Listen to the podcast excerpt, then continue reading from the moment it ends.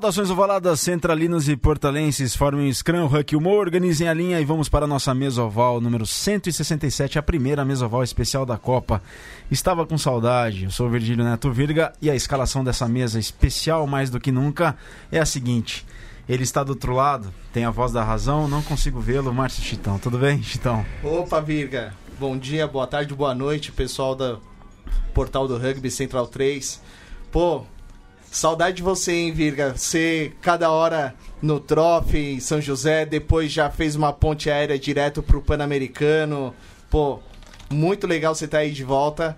Daqui a pouco a gente vai ter que fazer um mesoval especial de Virgílio Neto contando as histórias dele em volta ao mundo. Poxa, tem algumas histórias, viu? Tem algumas expressões dos Jogos Pan-Americanos lá do Rugby Sevens. Pô, muito legal, viu? Muito feliz com a participação dos Tupis lá e das Yaras na, lá em Lima. Foi muito bacana, uma experiência tremenda. Mas, como é que. Eu esqueci como é que o Vitor tem apresentado o Diego no Ovalcast. Como é que é, Chitão? O Diego é. É, o homem é mais o... cético do rugby brasileiro, o Diego é. Monteiro. Ah, beleza. Obrigado, Virga. Bem-vindo de volta. Achar um pra você também, não é? Você não tem é, o seu. Que, se, se, se vocês me derem a honra. Opa! É. Não, que... com ele o papo é reto, Virgílio Neto. Esse era o, assim que o Vitor chamava. Oh, verdade, Bem-vindo de volta, Virgílio. Tem como objetivo o pessoal conhecer todos os países do mundo. Faltam só uns dois, não é? Faltam. antes fosse, Diego, antes fosse. Mas é, é, é, uma trip bacana, é um giro bacana, confesso, que eu, que eu gosto bastante, cara. É, é bacana, é legal, legal demais. Uhum. E essa mesoval é especial, né, Diego?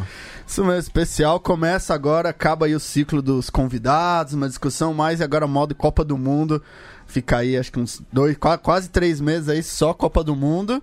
Já um programa especial. Depois vamos ter o Vitor vai apresentar. Depois, Vitor, que não pode estar aqui hoje. Vitor, melhoras. É, Vitor tá com sarampo, né? É, pegou aí esse surto aí que tá tendo. Vacinem-se. É. E os seus filhos também. Mate, tudo bem? tudo bom, viu? E, me, é, e, isso é sério, mesmo, mesmo para quem. É, se você está numa área de, de risco, de bloqueio, vacine-se, porque é, tem gente que está pegando sarampo que é vacinada. Então tem que tomar uma dose aí de bloqueio também. Se teve algum caso no seu prédio, na escola, no trabalho, enfim, é importante, viu? Tá, tá, os, os casos são inúmeros. Na, na escola do meu filho teve também. Teu filho já foi? Meu filho foi vacinado. Ah, então tá bom. Estamos tranquilos. Bom, galera, uma, um mesoval mais que especial e emblemático, porque hoje, 20 de agosto, a gente está gravando, fazendo ao vivo num 20 de agosto, daqui a um mês tem como início o campeonato de rugby mais importante da, da World Rugby, né? O que todos esperam de 4 em 4 anos, que é a Copa do Mundo, que começa no dia 20 de setembro, lá em Tóquio, no Japão, e vai até o começo de novembro. É a nona edição de Copa do Mundo. Para vocês terem uma ideia, as eliminatórias para a Copa do Mundo de 2019 começaram em 5 de março de 2016, com o jogo pelas eliminatórias entre Jamaica e São Vicente Granadinas. E a Jamaica venceu São Vicente Granadinas por 48 a 0, um jogo que foi apitado por Nigel Owens, Nigel Owens que fez a arbitragem da decisão da Copa do Mundo, da última Copa do Mundo de rugby 15 masculino que aconteceu na Inglaterra em Twickenham em 31 de outubro de 2015. Então, um pouco um, quase seis meses depois começaram as eliminatórias para a Copa do Mundo de 2019 em sua nona edição. 93 países ao todo participaram das eliminatórias que resultaram em 20 países classificados. Pontapé inicial daqui a um mês, no dia 20 de setembro, em Tóquio, no Japão. Só que essa história da Copa do Mundo começou há muito tempo. Começou há mais de 30 anos em meados dos anos 80, 84, 85, quando a antiga International Rugby Football Board começaram as reuniões para organizar um torneio mundial, um torneio que esse que viria a ser a Copa do Mundo. Em 86, entre 85 e 86, a Nova Zelândia eh, a New Zealand Rugby Union optou por receber essa, essa Copa do Mundo com algum com uma sede na Austrália e aí teve início. Pode falar, Dio. Tira o som. E aí teve início a Copa do Mundo de 1987. O Diego dando uns toques aqui para mim, porque eu já estou desfamiliarizado com os equipamentos. E o Vitor Ramalho mandou, né, Chitão, um áudio, mas a gente vai rodar daqui a pouco, E essa primeira Copa do Mundo de 87 aconteceu entre os dias 22 de maio e 20 de junho, numa época, né, Diego, que É. o try valia apenas 4 pontos. pontos. E você falou, pessoal não sabe, que foi decidido lá em 83 essa, esse modelo da Copa do Mundo.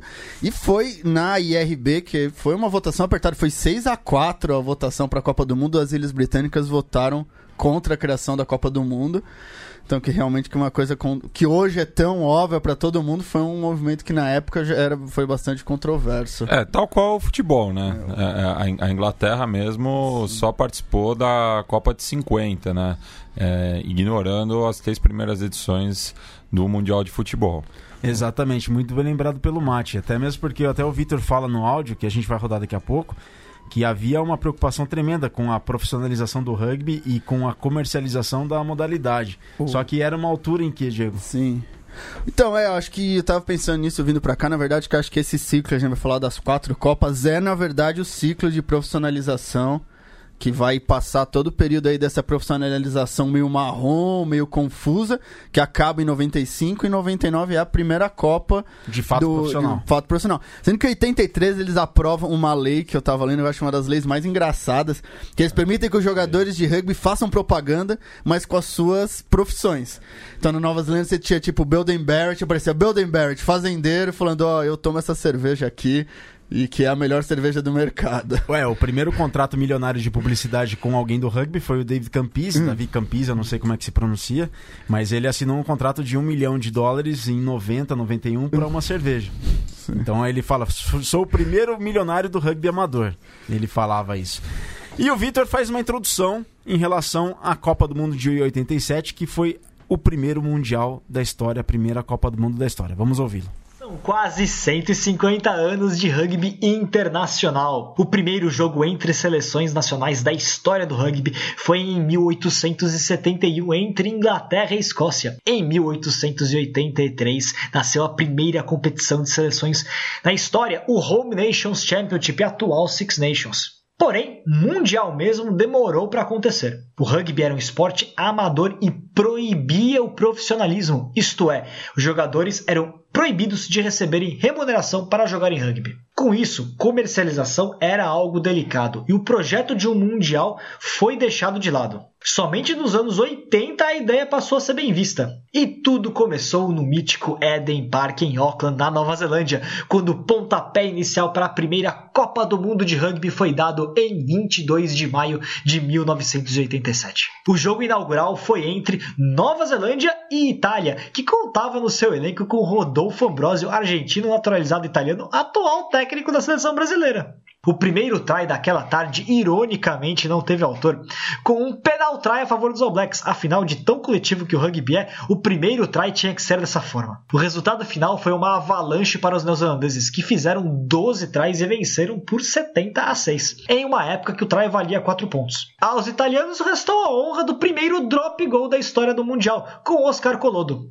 O primeiro Mundial teve suas seleções escolhidas pelo International Rugby Board, atual World Rugby, que garantiu ao menos um time de cada continente. A Argentina pela América do Sul, Canadá e Estados Unidos pela América do Norte, o Zimbábue pela África, Inglaterra, Gales, Escócia, Irlanda, França, Itália e Romênia pela Europa, o Japão pela Ásia, Austrália, Nova Zelândia, Tonga e Fiji pela Oceania. A África do Sul não pôde participar por conta do boicote internacional ao regime de segregação racial do apartheid, ao passo que a União Soviética fora convidada, mas recusou por conta da África do Sul ter participado nas reuniões que levaram à criação da competição. A outra ausência notável ficou por conta de Samoa, que não foi convidada pelo IRB. Com a bola em jogo, os All Blacks sobraram, desfilando em campo com uma seleção mítica, considerada uma das maiores de todos os tempos, liderada pelos imortais David Kirk, o Screwhalf, o Capitão Kirk, Sean Fitzpatrick, o hooker brilhante, Michael Jones, o asa destemido,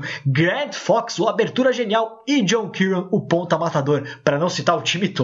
Foram nada menos que 24 partidas invictas de 1987 a 1990. Entre os jogos notáveis do Mundial de 87, cujas sedes foram divididas entre Austrália e Nova Zelândia, estão a inesperada vitória de Gales sobre a Inglaterra nas quartas de final por 16 a 3 e na semifinal a vitória da França em Sydney sobre a Austrália por 30 a 27, com a França conseguindo trair da, virada e da vitória nos minutos finais com linda jogada completada por Serge Blanco, que nasceu na Venezuela. Na grande final, contudo, os Bleus nada puderam fazer contra os All Blacks, que asseguraram seguraram firme vitória por 29 a 9, com trás de Michael Jones, David Kirk e John Kieran. Era o primeiro título da Nova Zelândia, o grande time do momento, mas que demoraria a ser repetido.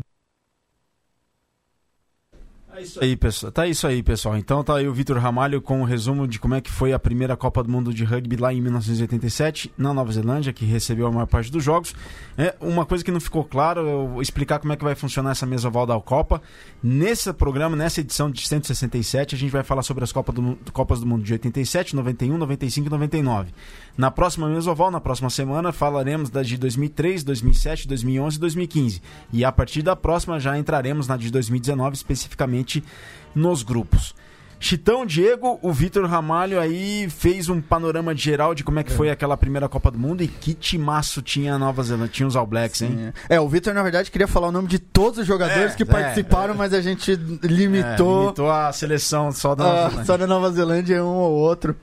E isso é uma seleção, uma Copa do Mundo. Nova Zelândia que foi um dos primeiros a realmente colocar um time mais é, técnicas profissionais de treino, então um time que fisicamente muito forte, uma época que ainda tinha muito essa discussão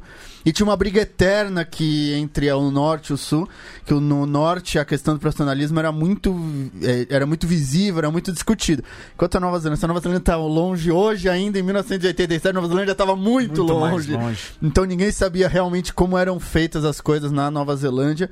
Então uma seleção já mais profissionalizada, mais forte e uma e foi muito importante para o IRB porque antes da Copa do Mundo o IRB tinha 10 times, a Federação Mundial de Rugby, que hoje é World Rugby, tinha 10 equipes, que eram Six Nations, hum. na época era o Five Nations mais uh, os Tri Nations aqui de baixo e uma, outra equipe. E a partir disso ficou decidido que todo mundo que jogasse a Copa do Mundo seria, se tornaria membro de alguma maneira ou de outra do IRB e entrar em equipes tradicionais no IRB, como a Argentina, como o pessoal das ilhas, La Samoa, Tonga, Canadá jogou, Romênia jogou e todas e depois da Copa de uma maneira ou de outra acabaram se tornando o show o IRB mais popular. É, deu mais solidez para o IRB, é, né? E tem uma curiosidade, nessa Copa do Mundo não jogou Samoa, e Samoa era uma das principais forças do rugby mundial. Só que Samoa na época chamava-se Samoa Ocidental, Western Samoa, é né? uma seleção que ficou de fora, como, como o Vitor mencionou. E a União Soviética também ficou de fora em função de é, não, não gostar da presença da África do Sul no IRB na época. A África do Sul não jogou o torneio, mas ela participava com frequência das reuniões. O Vitor colocou ali na, no áudio dele. E teve também uma coisa que eu gostaria de destacar. Desculpa, é a participação da Romênia. A Romênia tinha um timaço, nos anos, uma baita de uma seleção nos anos 80, vencia a França fora de casa. Sim, a, a Romênia sempre teve um rugby com muito. Como, como posso falar? Sempre foi tradicional na, no país o rugby. Tanto que tem muito romeno que joga ainda na França, então sempre tem essa, esse intercâmbio de, de França e Romênia. Sim, e a Romênia, inclusive, foi medalha de bronze nos Jogos Olímpicos de Paris em 24, né? Que antes de Rio 2016 tinha sido a última, a última vez que o, o rugby tinha sido parte do, do programa olímpico. E essa seleção da Romênia era tão forte que, como a gente falou aqui, vencia a França fora de casa. Só que o rugby romeno começou a cair muito a partir de 89, quando vários jogadores da seleção da Romênia faziam parte da polícia secreta do Ceausescu, do, do, do mandatário romeno naquela altura. E no levante de time Zoara, isso um podcast da BBC menciona, eh, da Copa do Mundo de 2015, eles fala, fazem uma abordagem da história do rugby romeno. No levante de Timisoara, que foi acho que em 22 de dezembro de 89, que foi o levante que culminou com a, o fuzilamento do Ceausescu na, no dia de Natal de 89, oito jogadores da, da seleção romena faziam parte da polícia do Ceausescu. E eles morreram nesse levante. E aí eram oito titulares. Não sei, não me lembro agora quais eram, mas esse podcast da, da BBC conta essa história lá em 2015. E era uma equipe fortíssima. E tem uma outra curiosidade também dessa Copa do Mundo 87. A Nova Zelândia ela jogou bastante desfalcada na final. Por Sim, quê? Porque Fala aí, você sabe, né, Chitão? essa, essa daí eu sei. O jogador Michael Jones, ele não jogou porque a religião dele não permitia jogar aos domingos. É, não, não, não, permitia jogar aos sábados. Aos ele era sábados. adventista. Ele era adventista. adventista e não podia jogar aos sábados. Então, o sábado para a religião adventista é sagrado. Então, o Michael Jones, ele ficou de fora na final. É. Diego, o que você acha disso? Acho que era algo, hoje para mais pensar, mas era algo que era bastante normal na época. Justamente que eram todos amadores, então também não tinha essa coisa, não, vai jogar uma Copa, os contratos. O cara ia. Uma coisa muito louca se você pensa, o cara é, sei lá, policial. Aí ele pega uma semana, um mês de férias É o Jardel. e vai jogar lá pra 80 mil pessoas no final de Copa do Mundo. e, então, e metade desse time da Nova Zelândia pertencia a uma equipe, que era uma equipe de Auckland. Auckland É. que jogava muito. Eu, eu queria destacar outra coisa também, pra você ver como era esse mundo. Que a maior parte dos jogos foram. Os, os principais estádios, as principais federações não quiseram receber os jogos. Acho por uma questão de economia, por uma questão de briga. Então, os grandes estádios da Nova Zelândia receberam muitos poucos jogos. E a Nova Zelândia mandou jogos em estádios que não eram os estádios tradicionais. O que deu muito certo, na verdade, porque mudaram para regiões que geralmente não tinham bons jogos e lotaram e tal. E também um momento que hoje, se hoje é normal as equipes, é, foi uma época também que ninguém tinha visto jogar Canadá, ninguém tinha visto jogar Fiji, porque era, era um. O rugby era um mundo muito fechado. Se jogava o, o Five Nations, na época nem Itália tinha, se jogava África do Sul, Austrália Nova Zelândia, e só jogava pouco. Então se viu. E as duas equipes que mais chamaram atenção nesse campeonato foi o Canadá, que ganhou de Tonga, ninguém esperava que fosse ganhar de Tonga.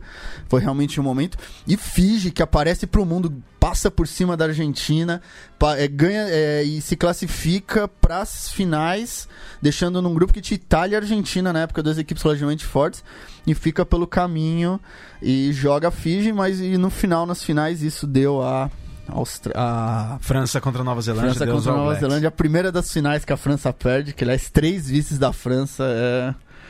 Realmente. É, é- é é- deixa todo mundo incrédulo. E vale a pena, pessoal. Na opinião pessoal minha aqui, aquela semifinal entre Austrália e França foi uma final antecipada. E se a gente buscar no YouTube o try do CG Blanco que o Victor mencionou, que foi, no foi no- nos momentos derradeiros do jogo, é um traizaço. E o CG Blanco, nascido na Venezuela, depois foi- fez a vida dele na França.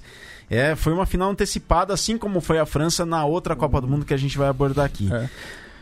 Fala, Diego. E não, destacar que essas primeiras Copas do Mundo não tem muitas equipes inglesas, da, equipes das Ilhas Britânicas. As Ilhas Britânicas viviam um momento muito ruim do rugby inglês dessa época, principalmente por uma mudança que o rugby na Ingla- nas Ilhas Britânicas era feito muito nas escolas, principalmente nas escolas particulares, e os treinadores eram os próprios professores das escolas que davam aula, davam treino. Era professor de física que dava treino. Ainda aí por uma transformação no próprio sistema escolar, na própria sociedade, essa tradição vai meio que se quebrando e tem muita dificuldade as Ilhas Britânicas é, para conseguir botar bons jogadores nessa época. Principalmente que a melhor equipe britânica na época era considerada a Escócia, que perde as quartas de final, pega a Nova Zelândia e não tem o que fazer. Nova Zelândia passa por cima deles. Exatamente. E o Sean, o, o Sean Fitzpatrick, que é o pai da Fitzpatrick, da, que joga na seleção hoje nas, nas Black Ferns, na seleção da Nova Zelândia, de, na, na seleção neozelandesa. Então, deixou um legado tremendo ali o, a- aquela seleção. Pessoal, estamos ao vivo aqui pelo, pela Central 3, pelo Facebook do Portal do Rugby. Vocês podem mandar mensagens aqui pra gente.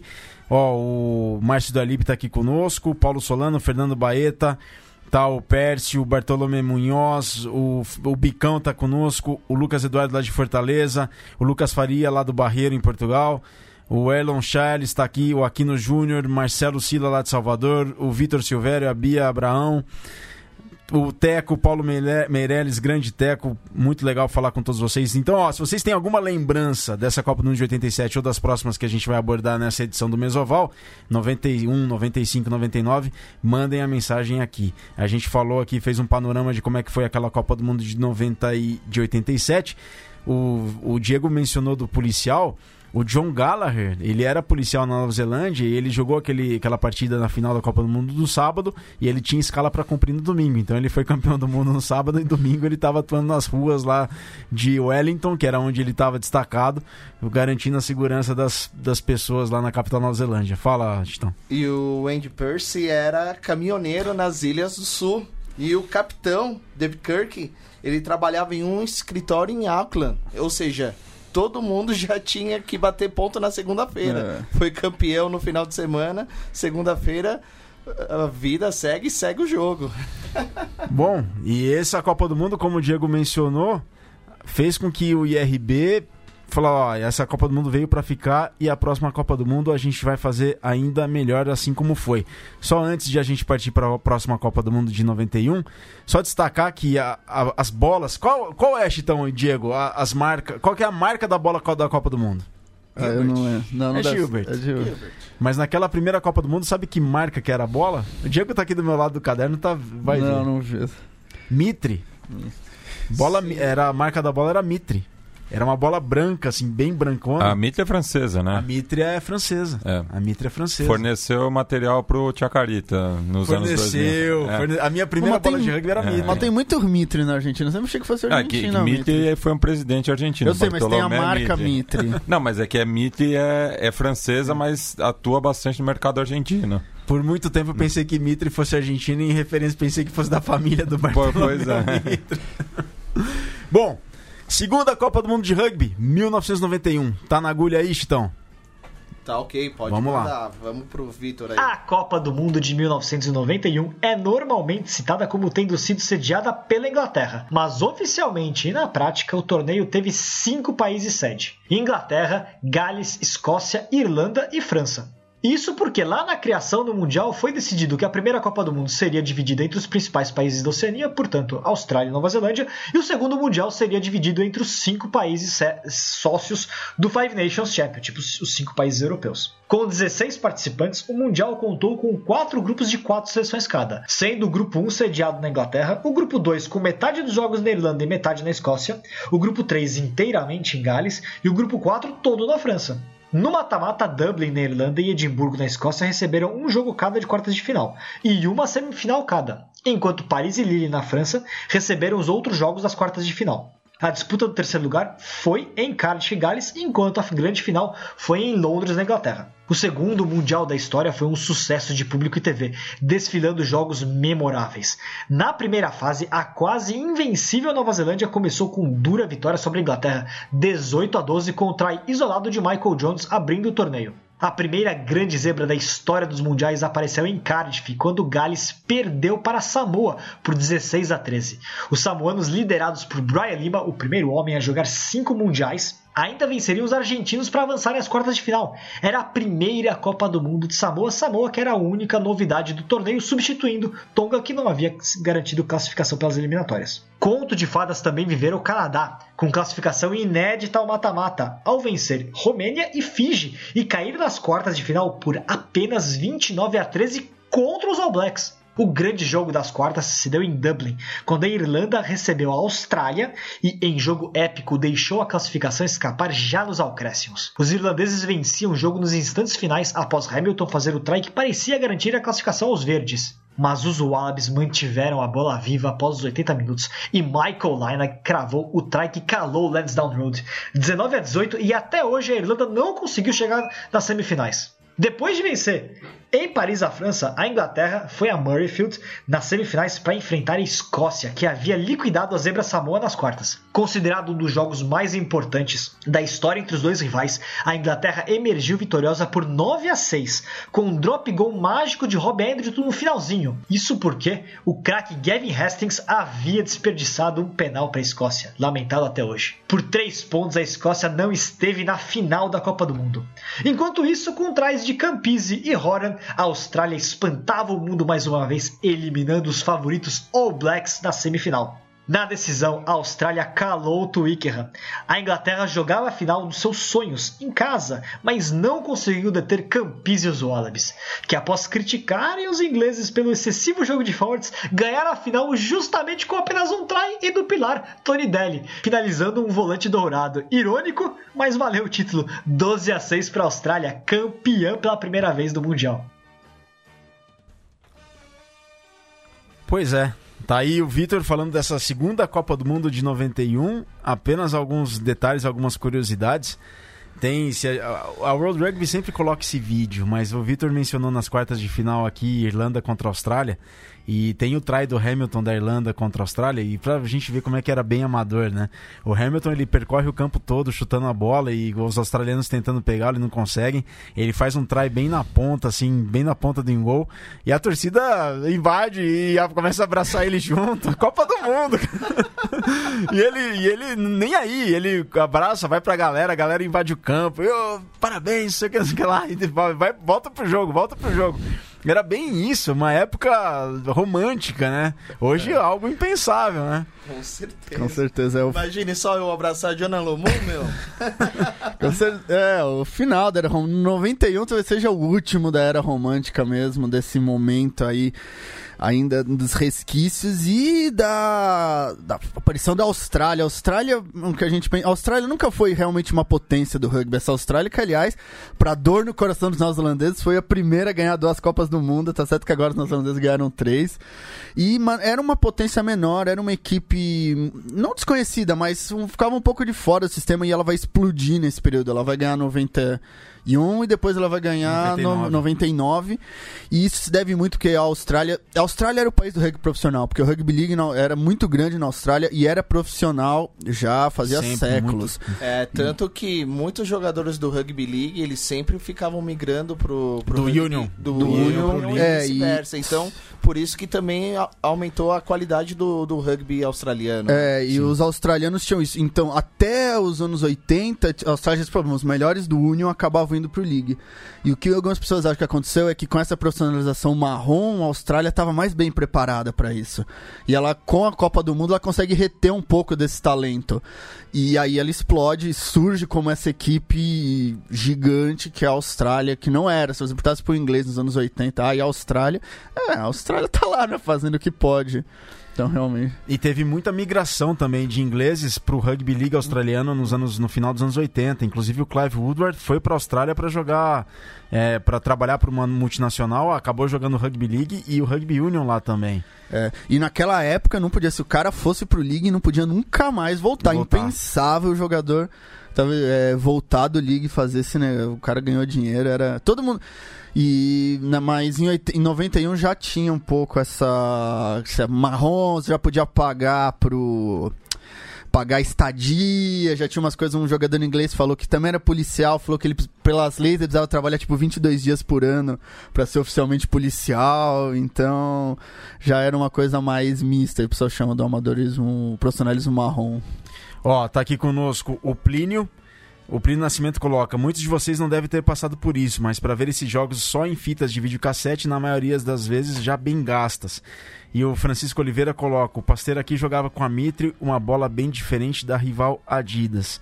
Pessoal, é, não tem como ficar indiferente a isso, só abrindo um parênteses. A gente sabe da, da, da situação do, do miúdo, então esse programa está sendo feito em dedicação ao miúdo.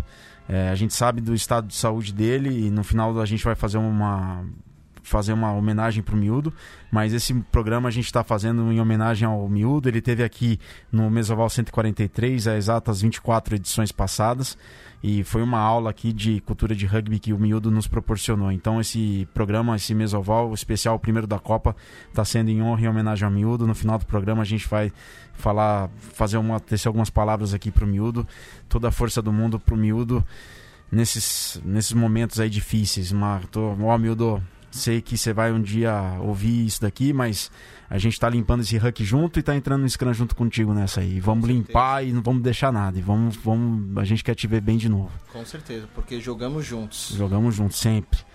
Tá aqui conosco a Camila, a Camila, a Karina Lira também tá aqui conosco. E voltando à Copa do Mundo.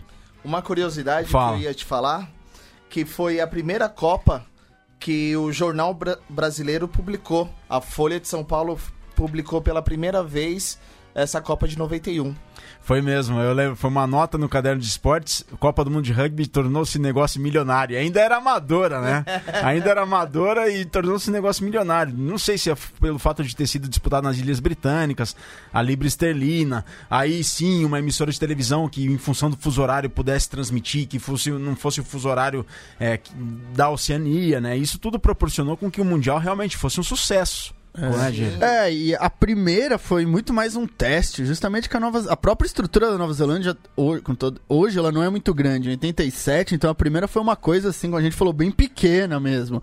Os caras saírem do jogo e irem pro bar, não foi. Então assim, isso vai vai não crescendo durante todo em 90 e- em 80 em 91 já é isso, um negócio quase. Já tem essa. Eles já tinham aprendido muito com 87. Em 91 já é praticamente um negócio. Tanto que o público total foi de 1 milhão 7.760. É, foi uma média de 31.493 pessoas por jogo. Caramba. E isso na Irlanda, isso em Gales, isso na Inglaterra, na França. Foi uma Copa do Mundo na- bem diferente né, da- do modelo que a gente vê. Quando o futebol realizou em dois países em 2002, que foi aquela polêmica toda, na segunda edição da Copa do Mundo de Rugby já fazem em vários países, né? E, e tem um negócio que. Uma frase célebre do rugby, né? Que Samoa era, era ocidental na época, era Samoa Ocidental, né? A gente sabe tem a Samoa americana e a Samoa Ocidental. E Samoa venceu Gales nessa Copa do Mundo. O Gareth Davis, aposentado já da seleção galesa, e ele estava trabalhando como comentarista da BBC Gales, ele profere uma frase assim: depois da derrota de Gales para Samoa. Ainda bem que a gente só jogou contra a Samoa Ocidental. Imagine se tivesse jogado contra a Samoa inteira. Né? Que, era, que era a Samoa que. Ele disse isso, uma das frases célebres do rugby. Né, em 6 de outubro de, 90, e- de 91 que isso aconteceu. E o Chitão, você falou dos, do, do público. Afinal, em Twickenham, 56 mil pessoas. Para a Austrália, 12 e Inglaterra, 6. Naquela altura, Twickenham não tinha a capacidade que tem hoje. Mas estádio cheio, né, Diego? Ah, estádio cheio, com certeza. Twickenham que a gente vai falar depois sobre a próxima vai ser remodelada. O... Mas é, estádio cheio realmente é um evento. Quando eles começam a ver o tamanho do que eles tinham na mão, do, da popularidade que era o rugby, eles começam a ver isso com a Copa do Mundo mesmo. Que já era também um absurdo não ter uma Copa do Mundo de rugby só em 87 se criar uma Copa do Mundo de rugby. Quando... Ah, o League já tinha muito antes. já tinha muito antes disso. E O- tava perdendo muito atleta do, pro, pro League, né? O Union, Sim. né, Diego? Sim, com certeza. E tinha muita briga interna entre. Você vai ter a Liga Italiana, que é uma liga profissional meio ah, é, proibida, então já vem uma briga. Tem muitos caras que querem profissionalizar o rugby, aí tem um puxão de corda entre as ligas, os ingleses mais puritanos, o pessoal do hemisfério sul mais. É, mais aberto, os caras da África do Sul párias, mas também com muito dinheiro, porque tinham muito rugby na África do Sul. Então é um momento político muito complexo da, do rugby. E que referências, né? A gente pega na final Austrália 12, Inglaterra 6, Austrália David Campe, Campis, Tim Horan, Nick Fire Jones, John Wills. Só gente histórica aí. Você pega do lado da Inglaterra Will Carlin, Hordy Underwood. Puxa, pessoal que ficou pra história, hein, gente? É isso mesmo. O Campisi que vem de uma Campisi, tradição de Campisi. jogadores é, ítalo-australianos, que vai ser o John Wills que vai jogar 99 e o Ceruti que não jogou a Copa do Mundo. Ser considerado o grande trio dos jogadores ítalo-australianos aí do rugby mundial. Bem, bem mencionado, né? A colônia italiana eh, favorecendo bastante a, o rugby australiano. É, é que pra quem não sabe, a Austrália tem uma imigração a... O, uma imigração australiana muito grande também. É, a, a Itália, italianos, árabes, né? O Michael Sheikha, por exemplo, é árabe, né? Libanês. Tem, uma, tem sangue libanês. Então é bastante interessante. Essa foi a segunda Copa do Mundo de rugby, a de 91, na Europa. A primeira que teve, como o Chitão falou, uma cobertura, não aquela cobertura diária, mas uma cobertura esporádica dos jornais brasileiros, inclusive É, mencionando. Já, foi- já começou, né? Já foi iniciando, int- introduzindo o rugby já na, na mídia, na grande mídia brasileira. Bom, Em 90 acontece algo importante na, no contexto que no mundo que foi a libertação do Nelson Mandela em 11 de fevereiro de 90. Em 92, as equipes esportivas, as seleções esportivas sul-africanas voltaram a ser aceitas nas competições internacionais. Em Barcelona, a África do Sul não competiu sob bandeira sul-africana, mas atletas sul-africanos foram é, permitiram a, a, atuação dos atletas sul-africanos. E a África do Sul, a partir de 92, 93, passou a fazer com frequência parte passou a, a, a, fazer a jogar os, os, torneios internacionais de diversas modalidades. Com o rugby não foi diferente. E em 95 a África do Sul já tinha sido escolhido antes como sede da Copa do Mundo, a terceira Copa do Mundo de 95 foi realizada, então, portanto, na África do Sul. E o Vitor preparou um material, uma gravação especial sobre essa terceira Copa do Mundo, a de 1995. Se tiver na agulha aí, a gente vai ouvir. A última Copa do Mundo de Rugby da era amadora foi certamente uma das mais importantes da história, por tudo que envolveu. O Mundial de 1995 foi sediado pela África do Sul, que participava pela primeira vez do torneio. Até então, os Springboks eram proibidos de participarem da Copa do Mundo por conta do regime racista do apartheid. Com o velho governo fora de cena e com Nelson Mandela assumindo a presidência de uma nova e democrática África do Sul, os Boks puderam voltar aos holofotes. Mandela usou a Copa do Mundo de Rugby para unir o país, fazendo dos Springboks a seleção de todos. Ao contrário do que foi repetido já tantas vezes, a África do Sul não era evidentemente uma zebra. Afinal, o país chegou ao Mundial detendo mais vitórias do que derrotas na história sobre todos os outros países do mundo do rugby, incluindo a Nova Zelândia. O problema para os Boks era o isolamento nos últimos anos, que enfraqueceram a seleção, e os desempenho muito ruim nos amistosos preparatórios. Porém, o time de craques como François Pienaar, Joe Stransky, Joost van der Westhuizen e Chester Williams, o único jogador negro daquela seleção, cresceu ao longo do Mundial. A equipe abriu a campanha com vitória sobre a campeã Austrália, 27 a 18, carimbando a faixa dos Wallabies. Já no grupo B, Samoa pregava outra peça, avançando novamente às quartas de final, com vitórias sobre Itália e Argentina, enquanto a Inglaterra despachava de vez os Pumas.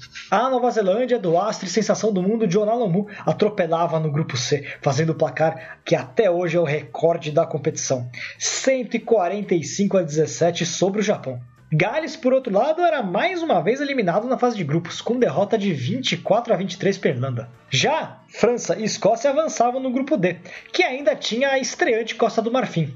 Os elefantes marfinenses jamais voltariam ao Mundial e na partida contra a Tonga vivenciaram uma tragédia, com o atleta Max Brito ficando tetraplégico por conta de uma grave lesão. As quartas de final ocorreram como esperado, com França, África do Sul e Nova Zelândia vencendo bem, respectivamente, Irlanda, Samoa e Escócia. O grande jogo foi entre os finalistas de 91, Inglaterra e Austrália, que valeu a revanche para os ingleses, vitoriosos por 25 a 22 na prorrogação, após 22 a 22 no tempo normal. No tempo extra, Robbie Andrew, de novo ele, acertou o drop goal da da vitória da Rosa. A Inglaterra, contudo, viveria um pesadelo na semifinal contra os All Blacks. Grande vitória neozelandesa de 45 a 29, com direito a absurdos, absurdos, quatro trás de John Alomu, incluindo um atropelamento famoso sobre Tony Underwood, Will Carlin e Mike Cat. Já os Springboks venciam a França debaixo de muita chuva por 19 a 15 na outra semifinal, com o trai solitário de Kruger. E na grande final, mais emoção até o fim mas centrais. Springboks e All Blacks terminaram o jogo empatados em 9 a 9 com Andrew Mertens perdendo um drop goal no finzinho para Nova Zelândia. Na prorrogação, Mertens colocou os All Blacks em vantagem, mas Stransky empatou logo em seguida com penal. E no apagar das luzes, no tempo extra, Stransky desferiu o drop goal do título para o delírio da torcida no Ellis Park em Johannesburgo. África do Sul campeã 15 a 12. Festa pelas ruas de Johannesburgo terceira Copa do Mundo de Rugby, a de 1995. Essa dispensa apresentações, né, Chitão? Ah, não, com certeza. Acho que to, todo rugbyer que é rugbyer já assistiu pelo menos alguma vez na vida Invictus. Sem dúvida alguma. Quantas vezes você já viu, Diego? Ah, não sei. Algumas. Foi a sua primeira Copa do Mundo que você acompanhou, Chitão, essa, de 95? Não, a primeira, primeira Copa que acompanhei foi 2011. 2011. A minha também, 2011. Foi 2011. A de 91 eu, te, eu, eu acompanhei porque meu pai na época estava na Austrália e ele trouxe alguma coisa alusiva, ele falava alguma coisa. Então a gente falava por telefone e meu pai contava alguma coisa. A de 95 eu tive o privilégio de meu tio estar tá a trabalho na África do Sul. E ele trouxe pra mim uma camiseta daquela Copa do Mundo que tinha as 20 seleções, como o Vitor mencionou, foi a primeira Copa do Mundo com 20 seleções, não, com 16 seleções, é, não, com Foi 16, 16. seleções e havia na camiseta as 16 bandeiras da, da- dos legal. países participantes. Eu usei aquela camiseta, mas até rasgar. Inclusive Costa do Marfim e Uruguai, né? O Costa do Marfim não, o Uruguai foi na de 99. Mas a Costa do Marfim jogou, realmente. Inclusive um brasileiro envolvido, um franco brasileiro envolvido naquela seleção da Costa do Marfim, que era o seu Anjo Guimerá. Ô, louco. Foi um dos grandes responsáveis por organizar o... a seleção da Costa do Marfim, que meio que surpreendeu o mundo. Ninguém achou que eles podiam ganhar da Namíbia. Exatamente, e inclusive fazendo try contra a Escócia. Eu acabei me confundindo em relação ao Uruguai porque tinha a opção de você jogar com os teros no videogame alusivo à Copa do A Mundo. Copa do Mundo é verdade, É. isso é verdade. Tem razão, Mate, é verdade. Tem razão. Que- e- da- daí fica a dúvida também, se foi o primeiro é, jogo de rugby. No videogame, Em foi videogame. 95. É. 95, foi mesmo. Foi mesmo. E fala, fala, Diego. Não, não- ah, é verdade, você fala que essa relação do rugby com o apartheid, essa volta da África do Sul é uma, uma coisa. A África do Sul fica de fora das duas Copas porque você tinha o, o embargo do Comitê Olímpico, você tinha o embargo aos esportes africanos por causa do regime do apartheid. Tirando a Fórmula 1. É, Tirando a Fórmula 1. E é. mas o rugby tinha uma relação muito complicada com, a, com isso, então você tem uma série de estratégias da África do Sul. A África do Sul traz os Jaguares, que é a seleção sul-americana, montam o World 15. Tem uma relação muito dúbia com a Nova Zelândia. A Nova Zelândia tem um Nossa, é tour verdade. um tour famoso de 1981, quando os, os sul-africanos Blacks. vão jogar com os All Blacks lá. E até hoje é o maior distúrbio civil da história da Nova Zelândia. Eles quebram metade de Auckland, tem duas mil pessoas presas. Então vai ser uma relação muito complicada. E, ao contrário do que tem no filme, essa Copa de 95, até lá os 48 ou 40 do segundo tempo, n- ninguém sabia se ia acontecer, porque não sabia muito bem como ia, que ia acontecer na África. Ninguém sabia se ia ter uma guerra, se ia ter. Então, até lá, até uns meses antes, tem um plano de ter ou na Inglaterra ou ter outra na Nova Zelândia, caso não fosse possível organizar a Copa na África do Sul. Mas que felizmente o Mandela é eleito, se cria mais ou menos a estabilidade lá, o apoio ao, ao rugby e acontece essa Copa do Mundo. É, o Diego muito bem lembrou. Esse distúrbio de 81 é histórico na Nova Zelândia. Eles falam 1981 New Zealand Riots, né? Foi muito, foi muito tenso. Inclusive, a a África do Sul, uma vez, ele- eles fizeram com que ah, os All Blacks convidassem os All Blacks para jogarem, mas não levassem maores para É, jogar. isso tradicionalmente os, os neozelandeses não levavam os maores pra, pra jogar na África do Sul. Isso era uma coisa que comum. Comum, bastante comum.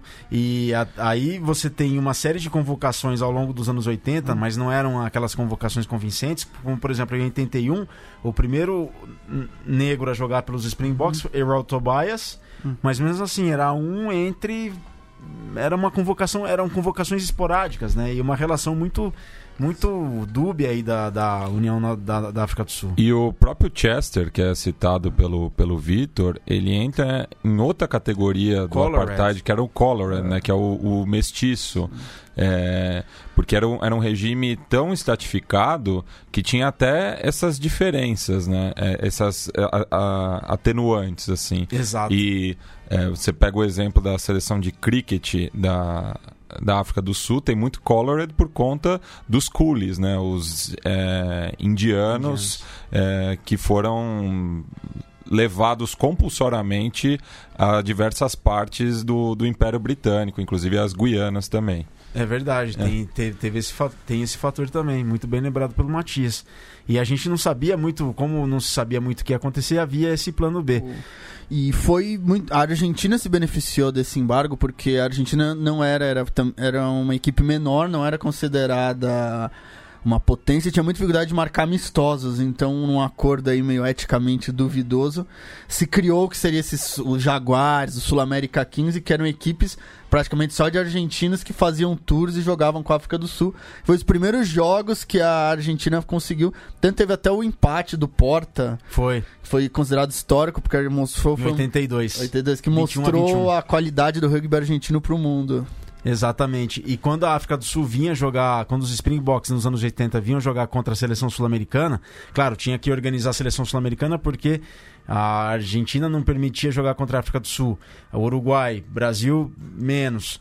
Os jogos eram sempre em Assunção, porque naquela altura o, o Paraguai tinha uma política mais flexível em relação às seleções esportivas sul-africanas. Então os jogos da, da, dos Springboks contra uma seleção sul-americana na América do Sul eram sempre em Assunção. Era Copa Shell. Né? A Shell, a lubrificante lá, petrolífera holandesa, patrocinava essas, esses torneios na esses torneios, esses jogos dos Springboks na América do Sul contra a seleção sul-americana, que contou com o P. Pedro do Niterói, com o Diego Padilha, né, na, nos anos 80, o, acho que o P, o. Pedro viajou, ele era reserva do Hugo Porta, do Niterói. Ele viajou para para Bloemfontein para jogar uhum. contra a Sudamérica, para jogar contra o Springboks, e ele, é, ele foi reserva do Hugo Porta. P. Pedro, que era P. Pedro porque ele era gago, então o apelido dele era é, P. Pedro. E isso tem documentado, tem histórias disso, inclusive no site do Niterói tem uma homenagem ao P. Pedro por ter feito parte daquela seleção sul-americana que fez a digressão para ah, eu não sabia que porque ele era, porque ele era gago. Que não tinha bullying naquela, não tinha conceito de bullying naquela época. Ó, o André Santa Cruz, falando em Paraguai, André Santa Cruz tá aqui conosco, lá de Cidade do Leste. O Vitor Ramalho tá aqui, que falando que o Ale Ferrer tem o jogo de 95. A Bia Abraão sempre assisto Invictus antes de um torneio, de torneio, filme de grande inspiração. Acho que a África do Sul é grande candidata ao título mundial. É, acho que muitos aqui concordam também. Foi uma Copa do Mundo histórica, né? Uma foi. Copa do Mundo que virou filme e que o Nelson Mandela usou aquilo para fins políticos e foi muito bem sucedido, né, Stone? Ah, sim, com certeza. É... Nelson Mandela soube unir o, o povo sul-africano. Até vou fazer uma curiosidade no jogo da semifinal. Tava caindo o um mundo em chuva. Estava para cancelar, para cancelar o jogo e o povo sul-africano, todo mundo pegou o rodo e foi tirou toda a água do campo e aí a a arbitragem foi, verificou e concedeu para poder jogar no dia seguinte. Então, graças ao povo sul-africano, conseguiu a, esse jogo na semifinal. E aí foi aonde também a África do Sul chegou na final. Final. E foi a Copa do João Lomu, não tinha como deixar ah, de é verdade, falar. Com pô. certeza. Aí, Diego, fala dele. Não, eu queria falar, na verdade, acho que é uma das melhores frases que eu já vi do rugby. O ponta que marcou ele, o Ian Hunter, depois do jogo, falou para ele que ó, essa história de que quanto maior o cara é, maior a queda é mentira. Quanto maior o cara é, mais forte ele bate em você. muito bom, muito bom, muito bom. Jona Lomu foi a Copa dele, né? É. Infelizmente não ficou com o título, mas foi a Copa dele, né? Aliás, maiores jogadores da história que não ganhou uma Copa do Mundo, né? Isso daí ficou realmente os neozelandeses. Período duro para Nova Zelândia, conseguiu até aí quebrar em 2011 essa hegemonia a gente pensa hoje nessa super Nova Zelândia, mas que vem uma história do Nova Zelândia da Copa que criou-se nessa época essa coisa Nova Zelândia do time que pipoca, que tem dificuldade. Tanto quando ganhou em 2011 tinha a história também, ah, só ganha na Nova Zelândia, né? tinha que organizar mais uma na Nova Zelândia para Nova Zelândia ser campeã. que 2015 acabou com tudo isso, mas mas foi realmente a Copa que todo mundo esperava e a África do Sul. E o próprio capitão, o Pienaar, era um cara muito criticado, não era considerado um grande jogador. É, o filme retrata muito é, isso. É, ele tinha essa coisa que ele tava lá porque era amigo do técnico e tal. É que ele consegue ter uma. jogar muito bem na final, mas não era considerado na época um, grande, um jogador fora de série. E que seleção os box também, ah. Vander, é, Jos van der Westhuizen, que faleceu ano retrasado, vítima da ela, que ele que ele teve, mas o Stransky, que guardava cada drop, cada penal lá, um pesaço calibrado. Nossa, um timaço, uma baita de uma seleção. Uma baita de uma seleção, os box tinham. Todos ali, uh, os All Blacks também. Mas acho que acho que o principal fato, curiosidade e, e aleatório, assim, aleatório não, mas é o Ange Guimerá ter levado a Costa do Marfim para a Copa do Mundo e ele veio parar no Brasil depois. Esse esse e o Ange Guimerá foi trabalhando no São José depois. Foi trabalhando no São José depois. Foi trabalhando no São José depois. Pois bem, junho de 95, 24 de junho de 95, aquela grande final que deu a vitória para os boxes, o primeiro título do, dos boxes de dois. Em agosto vem o profissionalismo com a alteração de algumas regras da regulamentação e o Vitor vai mencionar porque agora a gente entra para quarta e última Copa do Mundo desta edição do Mesoval. 1999, ano da primeira Copa do Mundo de Rugby da era profissional. Logo após o Mundial de 95, o International Rugby Board declarou o rugby um esporte profissional, permitindo os jogadores receberem salários. O rugby começou um projeto de crescimento e a expansão foi feita na Copa do Mundo para 20 seleções. Três equipes debutaram no torneio, algo recorde até hoje: Uruguai, Espanha e Namíbia. Nada menos que 63 seleções participaram das eliminatórias, incluindo pela primeira vez o Brasil. A Copa do Mundo voltava a ser disputada nas cinco nações, e com as seleções sendo divididas em cinco grupos de quatro equipes cada. Gales, Inglaterra, Escócia, Irlanda e França receberam um grupo. As quartas de final foram divididas entre Gales, Irlanda, Escócia e França, ao passo que a Inglaterra recebera as duas semifinais. Já Gales foi palco da grande final, com Cardiff recebendo a decisão em seu recém-inaugurado Millennium Stadium. Lá, a Austrália, do capitão John News, se tornou a primeira seleção bicampeão mundial. E a França, a primeira bivice mundial também. Com cinco grupos, o sistema de mata-mata foi criativo. Os primeiros colocados de cada grupo avançaram às quartas de final, ao passo que os segundos colocados e o melhor terceiro jogavam a repescagem, valendo outras três vagas nas quartas de final. Como esperado, África do Sul, Nova Zelândia, França e Austrália garantiram suas vagas com tranquilidade, enquanto Gales sofreu para passar em primeiro lugar do grupo D. Depois de perderem mais uma vez em Cardiff para Samoa por 38 a 31. Porém, os samoanos foram derrotados pela Argentina, que por sua vez perdeu de Gales, deixando os galeses no primeiro lugar. Os Pumas avançaram justamente como os melhores terceiros colocados e, na repescagem, fizeram um jogo épico contra a Irlanda, batendo o trevo por 28 a 24 para chegarem pela primeira vez na história às quartas de final, contando em seu elenco com nomes como Agostinho Pichot e Gonçalo Quesada. Nas outras repescagens, Samoa caiu diante da Escócia, ao passo que a Inglaterra atropelou Fiji. Nas quartas de final, o conto de fadas argentino acabou diante da França. Enquanto a Nova Zelândia vencia a Escócia, a Austrália batia Gales e a África do Sul passava bem pela Inglaterra. Em um jogo que Yanni Deber bateu recorde ao chutar 5, 5 drop goals para os Springboks. Nas semifinais, por outro lado, a emoção foi absoluta. Primeiro, a Austrália precisou de uma prorrogação para bater a África do Sul, com Matthew Burke chutando nada menos que oito penais para os Wallabies. Logo depois, um choque em Twickenham. Em uma das maiores partidas da história do rugby mundial, a França liquidou a Nova Zelândia com uma virada espetacular. Os All Blacks de Lomu abriram 24 a 10 antes do intervalo, mas os Bleus reagiram na segunda etapa com trás de Dominici, Durté e Bernard Salé, além de dois drop goals de La Maison, virando espetacularmente o placar e mostrando a famosa qualidade da linha francesa. Após o milagre contra os All Blacks, a França nada conseguiu fazer na grande final contra Austrália, no entanto. Os Wallabies de John Williams, George Gregan e Stephen Larkin tiveram uma atuação impecável e venceram por 35 a 12 com trás de Finnegan e Tune. Austrália Tá aí, portanto, quarta e última Copa do Mundo desta edição do Mesoval.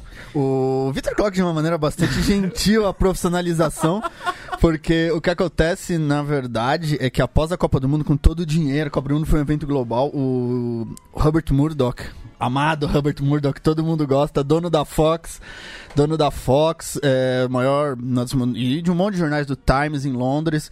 Ele se reúne com a Austrália, África do Sul e Nova Zelândia e comunica ao mundo do rugby que ele botou o dinheiro e que a partir daquele ano seguinte haveria o Three Nations seria a competição entre a Austrália e a África do Sul, que agora virou o Rugby Championship, e o Super 12, que é o que hoje virou o Super Rugby, e que aconteceria e acabou. A revelia de todo e tudo. O emissário sul estaria se profissionalizando e não restou nada para a IRB a não ser aceitar e falar, então, tudo bem, todo mundo é profissional. E inicia um processo um pouco confuso para todos os outros, porque aí todo mundo tem que correr atrás. A Inglaterra, nessa época, então, ela tá modernizando o Twickenham, então ela não tem dinheiro nenhum, porque tá gastando tudo para transformar Twickenham no estádio que é hoje. E vai tendo, cada um vai procurando aí o seu caminho. Alguns ganham, tem mais dificuldades, como a Escócia outros menos, como a França, mas vão se criando esse processo confuso, mas que foi feito, na verdade, a revelia da IRB. É, e nesse boom global do rugby, né, foi a, a ITV inglesa, teve os direitos de transmissão, e ela, aquela Copa do Mundo de, 2000, de 99 foi transmitida para 209 países, e pela primeira vez o Brasil teve jogos da... É, alguma emissora de televisão brasileira transmitiu alguns jogos daquela Copa do Mundo de 99. Acho que foi a Sport TV. semifinal e semifinal a e final. S- s- é, semifinal e final pelo Sport TV.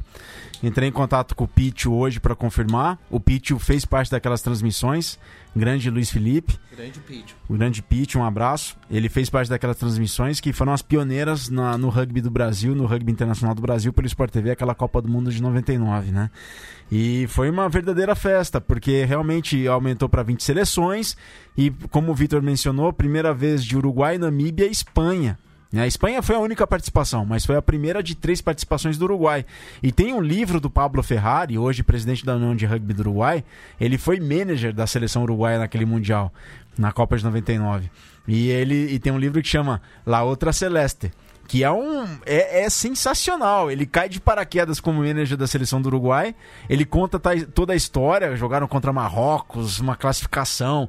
E é muito amador, assim, sabe? É, é, o sistema de classificação para a Copa do Mundo. E ele- por sinal, a- a- a- o Uruguai errou a mão na camisa do, do Mundial passado, mas a que lançou essa semana tá um espetáculo. mano? Você gostou, Tá. Mate? Eu gostei. A do Mundial linda. passado eu achei horrorosa, mas a desse ano é, tá um balaço. É, um, é Celeste e Celeste, É. né? Tem alguma. al- al- algum tom de cor celeste ideal, da, tipo padronizado? Ah, Porque não, a seleção brasileira tem. A, a- a seleção brasileira tem, o Mas canarinho é a- patenteado. A, a própria, a própria seleção de futebol já teve diversos Vários, tons, vários né? tons, né? É. Inclusive a reserva de futebol era vermelha, né? Uma época era vermelha por conta da bandeira de Artigas. De Artigas, É. é. verdade. Puxa, sensacional. E o Teco coloca aqui, foi a primeira Copa, a de 99. O Pitch era meu treinador junto com o Guedão no Juvenil do Pasteur. Que bacana. Legal essa história, Teco. Legal demais. E a final, né? é, Vocês concordam? Não, vocês concordam. Ah, Pra mim, aquela final, aquela semifinal que o Vitor menciona, All Blacks contra a França, pra mim foi a final antecipada. Eu sempre rever esse jogo no YouTube, sempre. Não, com certeza. Isso daí dá. É, é fora de série, é, dá pra mostrar a essência do rugby pra você nunca desistir, né? O jogo não é que acabou o primeiro tempo, tá, meu, aquela diferença. Meu, sempre dá pra buscar o jogo e. to- eu recomendo pra todo mundo assistir esse jogo um dia antes de você jogar. É verdade, é verdade, muito boa recomendação. E o Dominici joga muita bola, Rafael Ibanez, o Livremont, que timaço tinha a França. E não ganhou a Copa, né, Não Diego? ganhou. É, a eterna, a eterna, a eterna vice. segundo dos três vices. O... A Austrália que é, foi considerada uma grande surpresa, na verdade, na época, porque quando profissionaliza, os times australianos vão muito mal.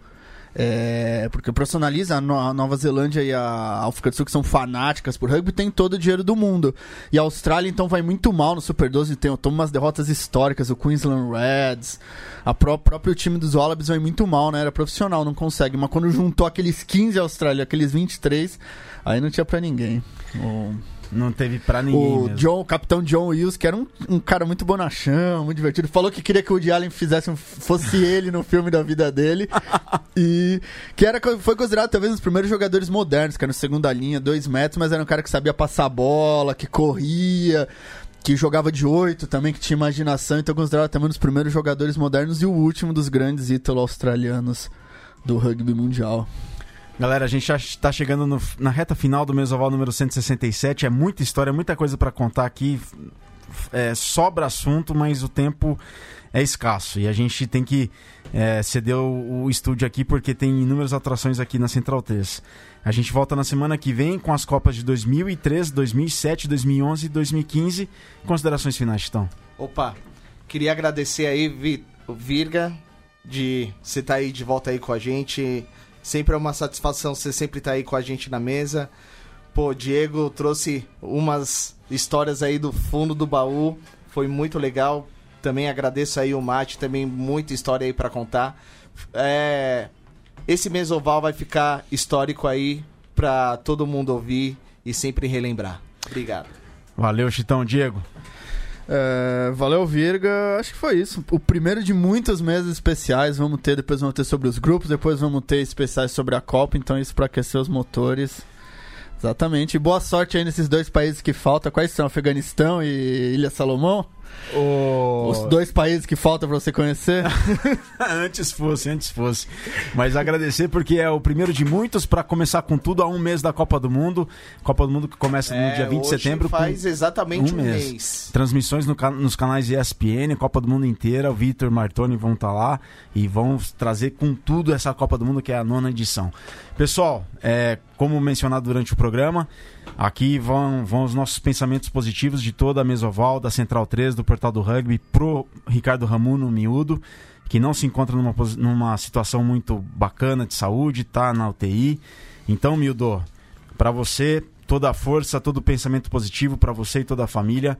A gente tá junto nessa, vamos entrar junto nesse scrum, vamos limpar o rugby, vamos abrir essa linha para passar a bola e ver você de volta junto conosco sempre junto com toda a saúde do mundo. A gente está mandando aqui os pensamentos mais positivos, toda a força do mundo aí para você, para você sair logo dessa e a gente tem certeza que você vai sair. Rimildo, esse programa foi para você e tamo junto nessa.